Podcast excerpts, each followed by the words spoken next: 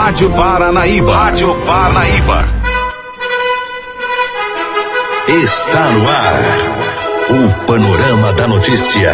Um relato dos últimos acontecimentos nacionais e internacionais. Uma narrativa de história, da qual você faz parte. 10 e 33 Olá, Rio Paranaíba, Alto Paranaíba. Hoje, sexta-feira, 11 de outubro de 2019. Está começando a edição número 53 do Panorama da Notícia.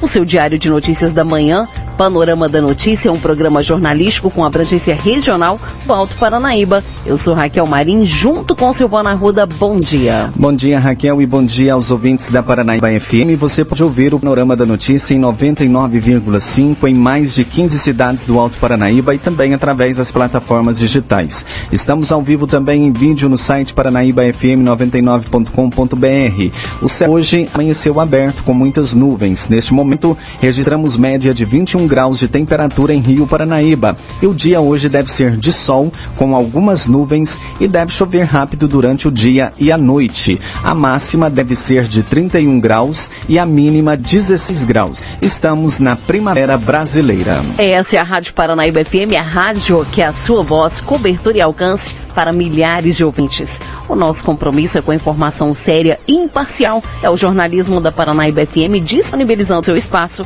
a serviço da comunidade nesse país chamado Brasil. Mais um dia está começando, é mais uma oportunidade de sermos ainda mais felizes. Você está na Rádio Paranaíba, a rádio que é a sua voz. Bom dia, Panorama da Notícia, um oferecimento de Semig. Confira agora os principais destaques do Panorama da Notícia. Nesta edição do Panorama da Notícia, você vai saber que.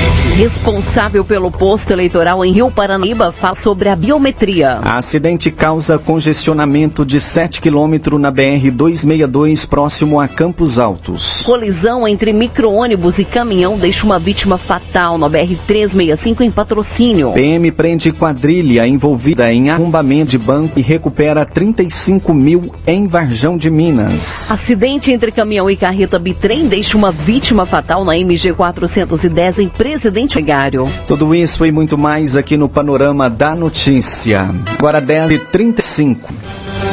Confira agora no Panorama da Notícia a principal informação desta manhã. Na tarde desta quinta-feira, a responsável pelo posto eleitoral em Rio Paranaíba concedeu entrevista à Rádio Paranaíba falando sobre o cadastramento biométrico. Confira da Rádio Paranaíba, vim falar a respeito desse recadastramento biométrico obrigatório que acontece aqui no município de Rio Paranaíba. Juntamente com outros 60 municípios, o prazo se encerra hoje, dia 10 de outubro de 2019. O que, que isso significa? Que o eleitor que não comparece dentro desse prazo tem o título eleitoral cancelado. O eleitor, portanto, não poderá votar enquanto não regularizar sua situação inclusive aquele eleitor cujo voto é facultativo, né, que são os menores de 18 anos e maiores de 70 anos. Para fazer a regularização, o eleitor deve comparecer ao cartório ou posto de atendimento, levando toda a documentação. Isso significa que o posto de atendimento aqui do Rio Paranaíba continuará funcionando, mesmo depois dessa data, para atender aquelas pessoas né, que querem fazer outras operações, como aqueles eleitores que querem regularizar sua situação. Outro detalhe aí, muitos eleitores já passaram pela biometria em algum momento, talvez porque vieram aqui no cartório ou no posto fazendo alguma outra operação, uma transferência, um alistamento eleitoral Portanto, aqueles eleitores que já fizeram a biometria em algum momento não precisam passar novamente. Basta que vocês confiram aí no título eleitoral. Identificação biométrica, tem essa inscrição no título, então não precisam ir novamente. Outra informação importante é que São Gotardo, bem como Tiros, atendem aos eleitores de Rio Paranaíba também. Então, o eleitor que tem facilidade a ir nesses municípios poderá comparecer lá para regularizar sua situação depois do dia de hoje também. Muito obrigada aí pelo espaço para a gente esclarecer as dúvidas dos ouvintes. Um abraço. E o Dia do Evangélico será realizado no próximo domingo aqui em Rio Paranaíba, com a participação de várias igrejas evangélicas. Newton Boaventura, um dos organizadores, falou sobre o evento.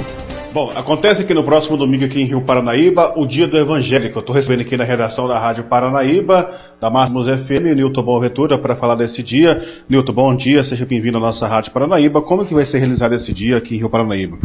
Bom dia, Gilberto. Bom dia a todos os ouvintes. Nós estaremos realizando o Dia do Evangelho no próximo domingo, dia 13, a partir das 19 horas, na rua Padre Camilo, ali em frente à construção do novo templo da Igreja Presbiteriana. O Dia do Evangélico foi criado no ano de 2007, veio a comemorar pelas igrejas evangélicas no ano 2008 até 2011. Depois de mudança de alguns pastores, é, ficaram sem estar realizando o Dia do Evangélico e este ano retornando novamente com cinco igrejas é, liderando aí, organizando este evento e também com a participação das outras demais igrejas evangélicas de Rio Paranaíba e também, com certeza, né, aberto aí a toda a população de Rio Paranaíba, município e região. Pois é, como que está a programação, Nilton? Tem vai um, um show, uma pregação, como vai ser?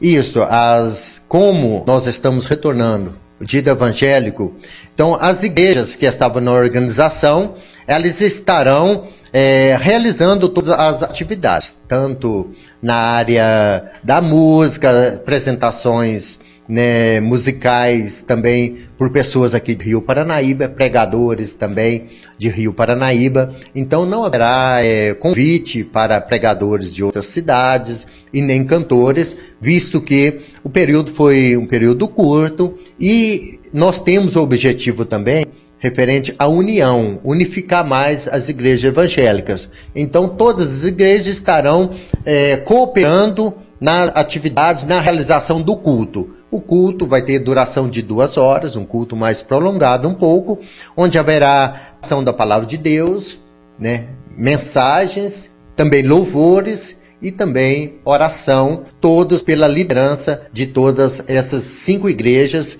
evangélicas que estão na organização.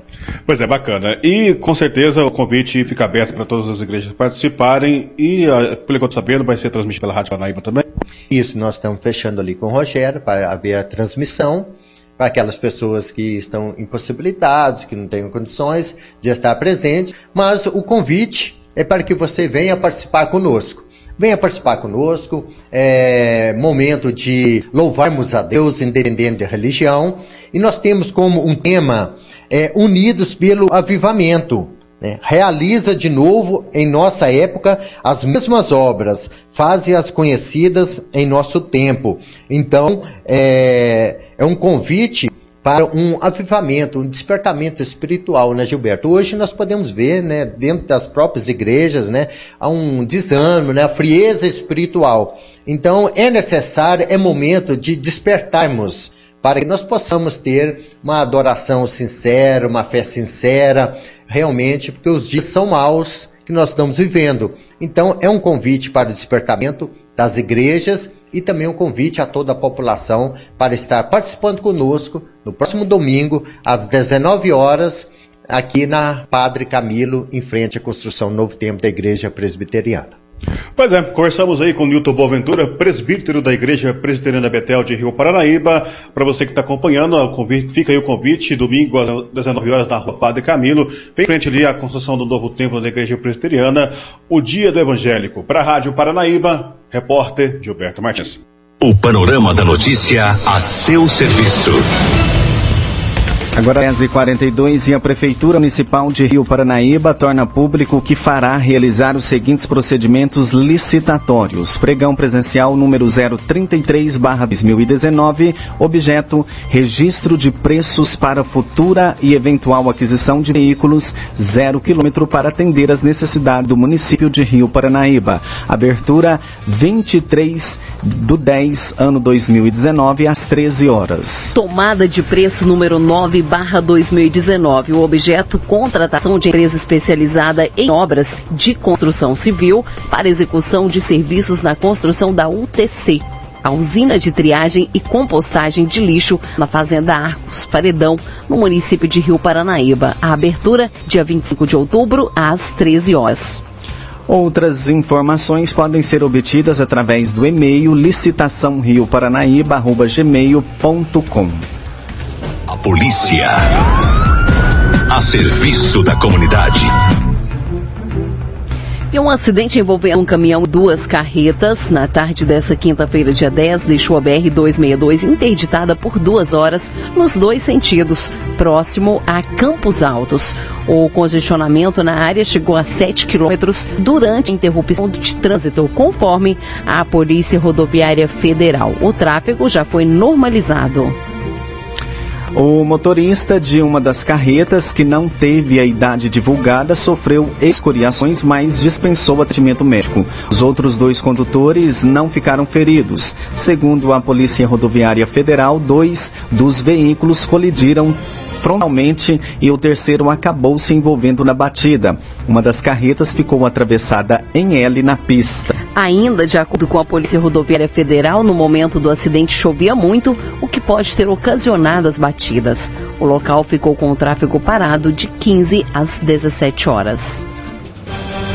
Agora 10h44 e o Ministério Público determina que a Agência Nacional de Mineração aumente número de fiscais. As informações são de Edilene Lopes.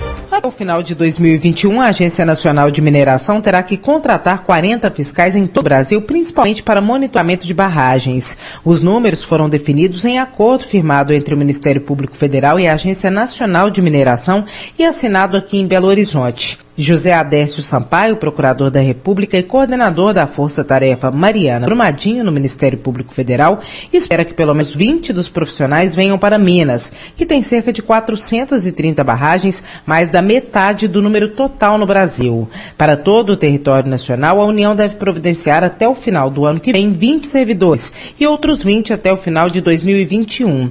Também ficou acordado que a União destinará 49 milhões de reais para a Agência Nacional de Mineração. 42 saem direto do orçamento federal e outros 7 milhões dependem da suplementação orçamentária ser aprovada pelo Legislativo. Caso o Congresso não aprove o adicional, o governo deve remanejar administrativamente o recurso. Segundo o Ministério Público Federal, quando a barragem rompeu em Mariana em 2015, o Estado tinha apenas dois fiscais e sem capacitação adequada. Neste ano, quando rompeu a barragem em Brumadinho, segundo o Ministério, eram quatro e apenas dois tinham capacitação. Segundo a Agência Nacional de Mineração, são cinco fiscais aqui no Estado.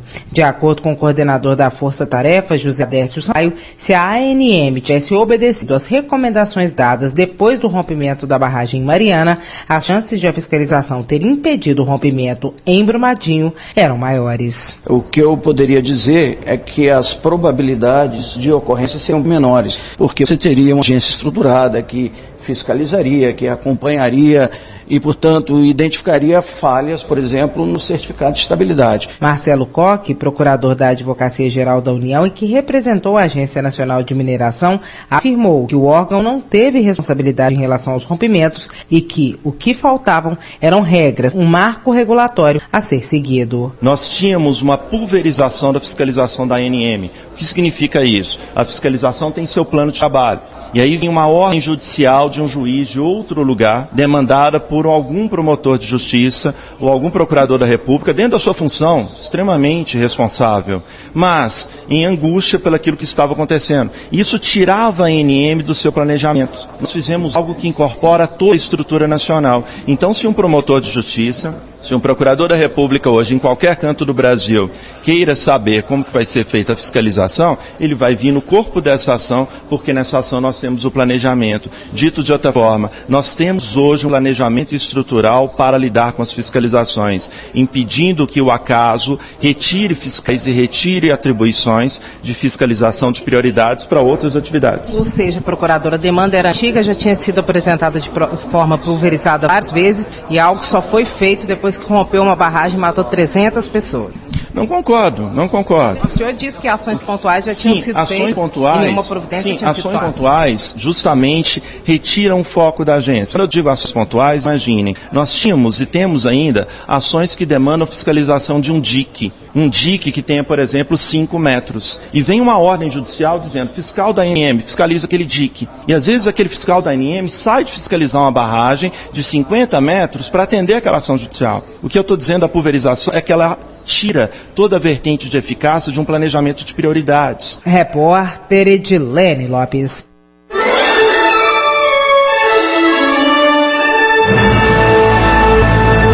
Após um pequeno intervalo, nova notícias. Médicos mineiros podem ter exame semelhante ao da OAB. E reunião em São Paulo discute prova semelhante à da OAB. Rádio Paranaíba. Retomamos para que você saiba o que está sendo notícia hoje. Agora 10h53. E médicos mineiros podem ter exame semelhante ao da OAB. Voltamos com Eliane Lopes. Dentro dos próximos cinco anos, de acordo com a vice-presidente do Conselho Regional de Medicina de Minas Gerais, Sibeli Alves de Carvalho, pelo ritmo das discussões, possivelmente, para exercer a profissão de médico, será obrigatória a realização de um teste para a obtenção do registro, assim como os advogados fazem o exame da OAB. O objetivo, de acordo com ela, é melhorar e garantir a qualidade dos profissionais que vão entrar no mercado de trabalho. Exame é exatamente para aqueles alunos que são egressos de faculdade de medicina e que vão, que estão terminando, né, a faculdade e já vão para o mercado de trabalho ou para as residências e tudo mais. Então, seria um exame obrigatório para que, se aprovado, somente se aprovado, esse aluno poderia ter o seu registro no Conselho é, Regional de Medicina da Jurisprudência, né, para poder exercer efetivamente a medicina. Hoje esse exame é aplicado em qual estado do país? Ele já é pré-requisito para que o aluno ou para que o médico tenha o CRM dele, o registro formal? É, não, na verdade não existe uma obrigatoriedade ainda, né? O, é, quem foi pioneiro na é, execução desse tipo de, de de prova e elaborou mesmo como se fosse um, um, uma prova nos mesmos moldes, por exemplo, da, do exame de ordem da OAB, foi o Conselho Regional de São Paulo. Né? Ele tem feito já há alguns anos. É, no começo existiu uma adesão pequena do número de alunos que fazia e depois isso começou a aumentar. E de uma certa forma, hoje, é, isso não é obrigatório, né? eles continuam tendo seus registros quando for, se formam na, nas respectivas faculdades de medicina, mas isto para o mercado de trabalho virou como se fosse uma, um, um, ponto a mais na avaliação curricular, quando esse aluno ele tem uma boa aprovação nesse exame do CREMESP. Para a gente concluir em relação ao exame ao teste, o CRM de Minas Gerais, então, é a favor da obrigatoriedade desse teste?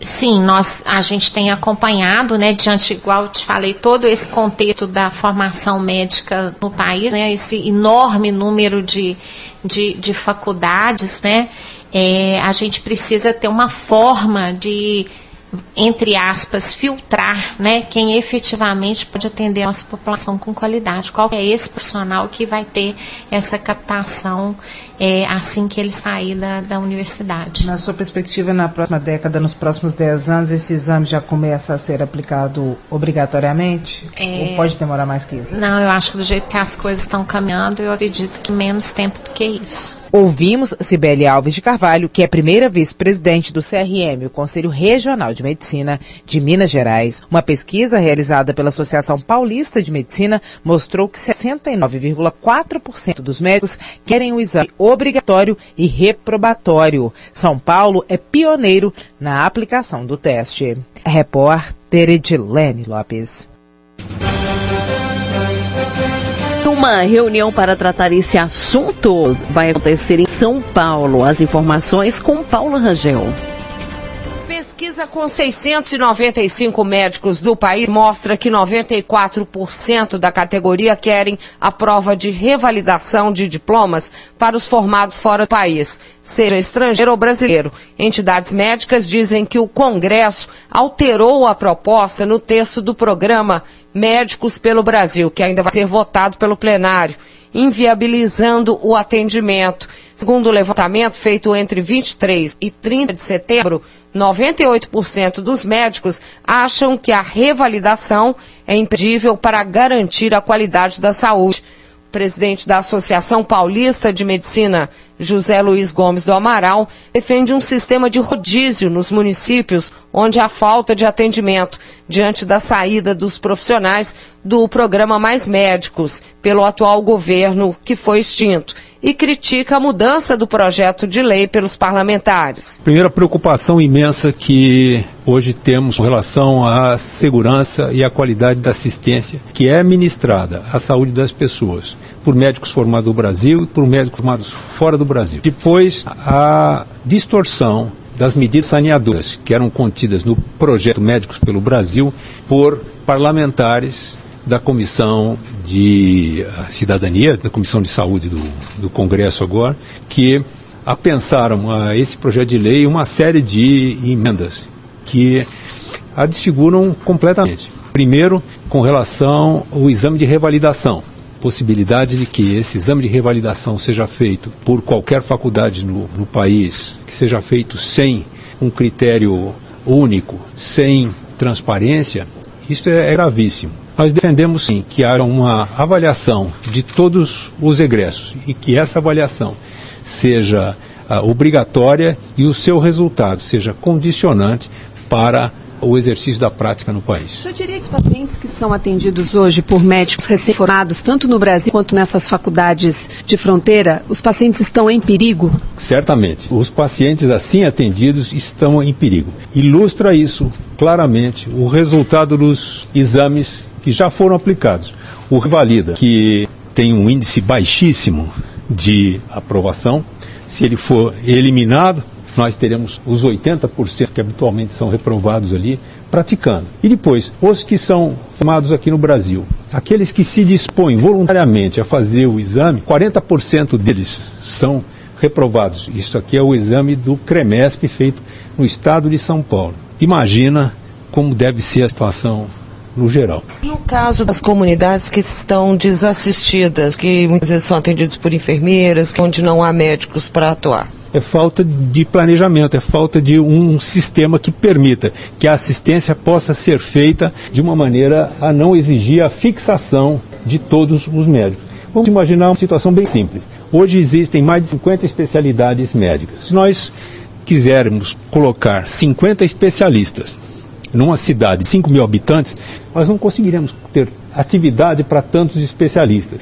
Portanto, é necessário criar um sistema de assistência uh, em rodízio. E é assim que se faz, não a partir da obrigatória fixação dos médicos. De São Paulo, Paula Rangel. Agora, 11 horas, Panorama da Notícia, um oferecimento de Semig. Você caminhou conosco pelo panorama da notícia. O conhecimento dos fatos faz de você um cidadão ativo.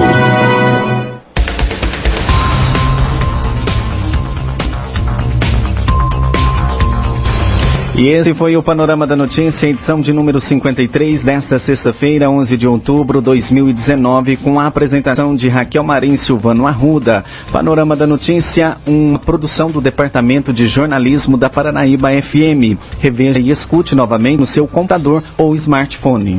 O Panorama da Notícia é multiplataforma. Além do site, você encontra esse programa também no YouTube e no podcast do Spotify. Agradecemos o carinho da sua audiência e continue com a programação da Paranaíba Paranaíba. A seguir tem um giro pelo meio artístico. Mais informações no decorrer do dia, ou em nossa programação, ou em nosso site. Fique com Deus. Bom dia, Rio Paranaíba. Bom dia, Alto Paranaíba.